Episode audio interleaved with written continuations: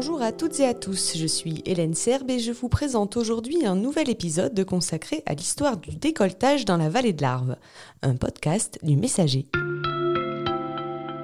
Cet épisode revient sur la saga d'une illustre famille d'industriels installés à Cluse, les Carpano. Quand son patriarche Louis est arrivé du Piémont en 1851, personne n'imaginait qu'un siècle plus tard son nom serait connu de tous les Clusiens. Pour nous éclairer sur le sujet, nous recevons Florence Poirier, directrice des archives municipales et du musée du décolletage de Cluse. Florence Poirier, bonjour. Oui, bonjour. Et merci de nous apporter vos lumières pour cet épisode dédié à la famille Carpano. Dans un premier temps, pourriez-vous nous parler un petit peu de Louis Carpano, à l'origine de ce qu'on pourrait appeler un, un empire? Comment cet homme a-t-il su s'imposer dans le paysage industriel clusien? Alors Louis Carpano, euh, de son vrai nom Luigi Carpano, était d'origine piémontaise.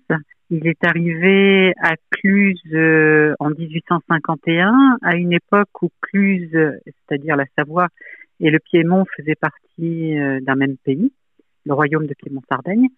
Et il est arrivé tout jeune, puisqu'il avait 18 ans, il est arrivé pour être élève à la toute nouvelle école royale d'horlogerie, école qui avait ouvert euh, ses portes en 1849. Donc, euh, il a fait euh, ses années d'études, il a déjà rencontré, je pense, pas mal de monde sur Cluse. Et être ancien élève à Cluse, c'est quelque chose d'important. Ensuite, je pense que Louis Carpano était un homme intelligent, compétent, avec un esprit curieux, inventif, et ça, c'est aussi quelque chose parle bien dans notre, euh, dans notre région, dans notre bassin. C'est quelqu'un qui a développé notamment euh, l'outil de coupe euh, qui était un petit peu la base du travail des ouvriers horlogers, des paysans horlogers, qui était la fraise. Et déjà, c'est un point très très positif.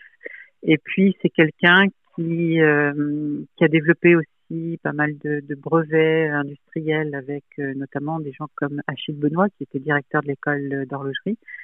Euh, donc voilà, il a apporté quelque chose à, l'industrie locale qui a fait que bon, il s'est euh, il s'est bien fondu dans le paysage industriel local.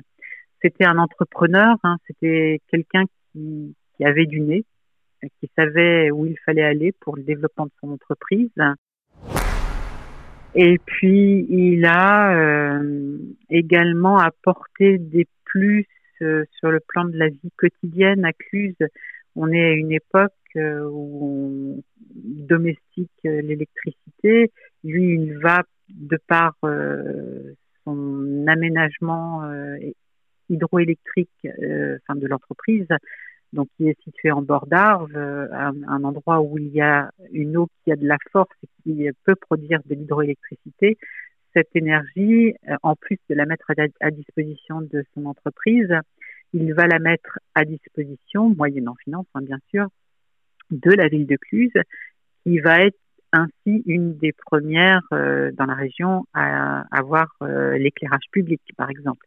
Il va également, grâce à une source qui va capter aussi euh, près de près de l'Arve, euh, faire, enfin mettre à disposition de l'eau potable pour les habitants de la ville. Donc voilà, il y a tout un ensemble de, de, choses qui ont fait que cet homme qui était compétent et un peu visionnaire, on va dire, s'est largement imposé dans la société clusienne de la fin du 19e siècle. Oui, alors après ça, l'entreprise s'est développée pendant près d'un siècle où quatre générations se sont succédées. Quelles ont été les, étapes clés du développement des établissements Carpano et quels sont les produits phares qui ont marqué son histoire? Alors, donc la première étape, c'est bien sûr euh, Louis Carpano. La seconde, c'est euh, Constant Carpano, c'est 1902, on est au, au tout début du XXe siècle. Constant qui était le neveu de Louis et euh, visiblement avait les mêmes qualités que son oncle. Euh, il lui va continuer l'activité de l'entreprise euh, qui était au départ donc la fabrication d'outils de coupe, hein, cette fameuse fraise qui, dans le monde horloger quand même, est renommée. lui, Constant, lui, va hum, développer des sous-ensembles horlogers. Donc, il va aller plus loin que la fabrication de pièces. Il va faire des sous-ensembles comme des, des, des compteurs euh, pour euh, des, des, jouets, pour toutes sortes de choses. Donc, il va mettre, enfin, il va concevoir des mécaniques horlogères, mais à d'autres fins que la mesure du temps. Donc, lui, il va déjà donner cette deuxième étape donc constant. L'autre avancée dans le temps, ça va être 1927 euh, et le duo qui va prendre place suite euh, au décès de Constant Carpano, c'est le duo euh, Léon Carpano et Charles Ponce. Charles Ponce est un petit peu un personnage oublié dans cette histoire. il est arrivé à Cluse également comme élève à l'école d'horlogerie. Il va devenir le gendre de Constant Carpano et il va aussi avoir un rôle fondamental dans le développement de l'entreprise. Lui va aussi continuer à développer cette euh, activité de sous-ensemble de mécanique horlogère, mais il va également évoluer vers des produits finis. Euh, c'est quand même assez rare dans la vallée puisqu'on est quand même euh, réputé pour notre travail de sous-traitance. Donc rares ont été les produits finis à, à sortir des usines de, de Cluse. Donc Carpano et Ponce va euh, faire euh, ces productions avec notamment un, type de, production emblématique qui est le moulinet de pêche, le fameux moulinet Mitchell. Euh, mais il n'y aura pas que lui, mais c'est vraiment une histoire dans l'histoire Carpano qui est très très importante. Et puis le duo Carpano-Ponce va aussi créer une, quelques filiales euh, destinées à la diversification de, des productions. Donc c'est aussi une étape euh, très importante. En 1960, euh, le groupe Carpano et Ponce, c'est 2000 personnes sur neuf sites différents. Donc ça a quand même énormément évolué depuis la, la fin du 19e siècle. Charles Ponce, c'est aussi un personnage qui est important dans, son, dans ce qu'il a apporté la valeur sociale, disons, au niveau de l'entreprise. Euh, il a créé une mutuelle, il a créé euh, un service de transport pour aller récupérer les, ouvriers quotidiennement dans tous les quatre coins de, de la Haute-Savoie. il va mettre en place une cantine, des services sociaux interentreprises. Donc c'est aussi un personnage qui a marqué sur le plan social la, la ville de Cluse.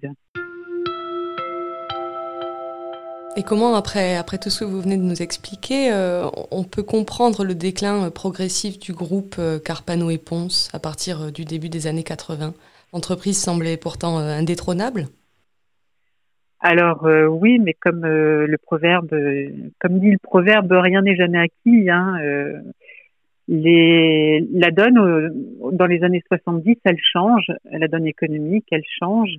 on est, bah, on est sorti des fameuses Trente Glorieuses, qui est une, période d'expansion économique et de dynamisme économique très très importante en, France, dont a largement profité euh, la vallée de l'Arve.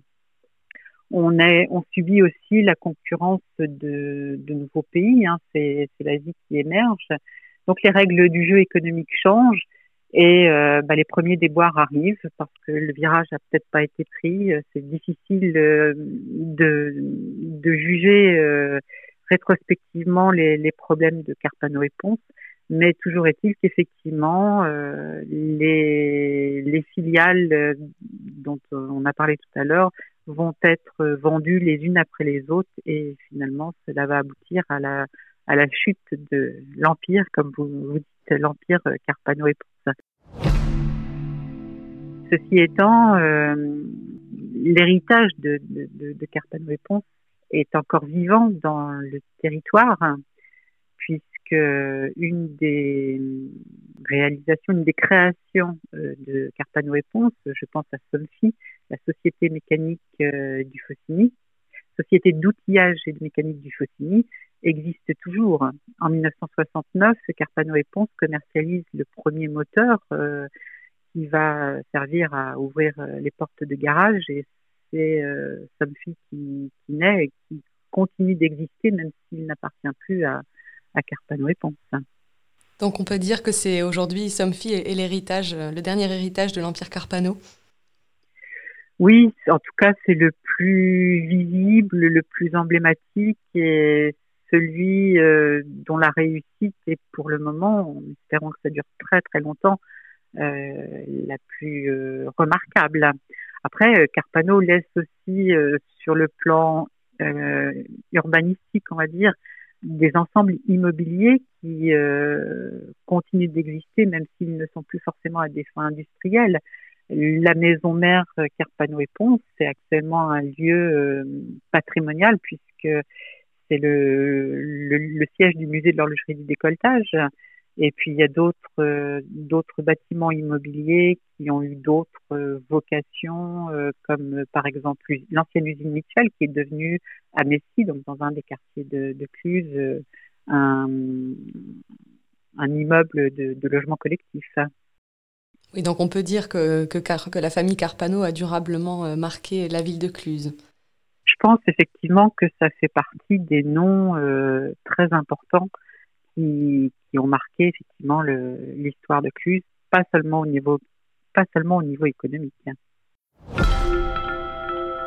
À bientôt pour un nouvel épisode de ce podcast consacré à l'histoire du décolletage. En attendant, retrouvez toute l'actualité au quotidien sur www.lemessager.fr.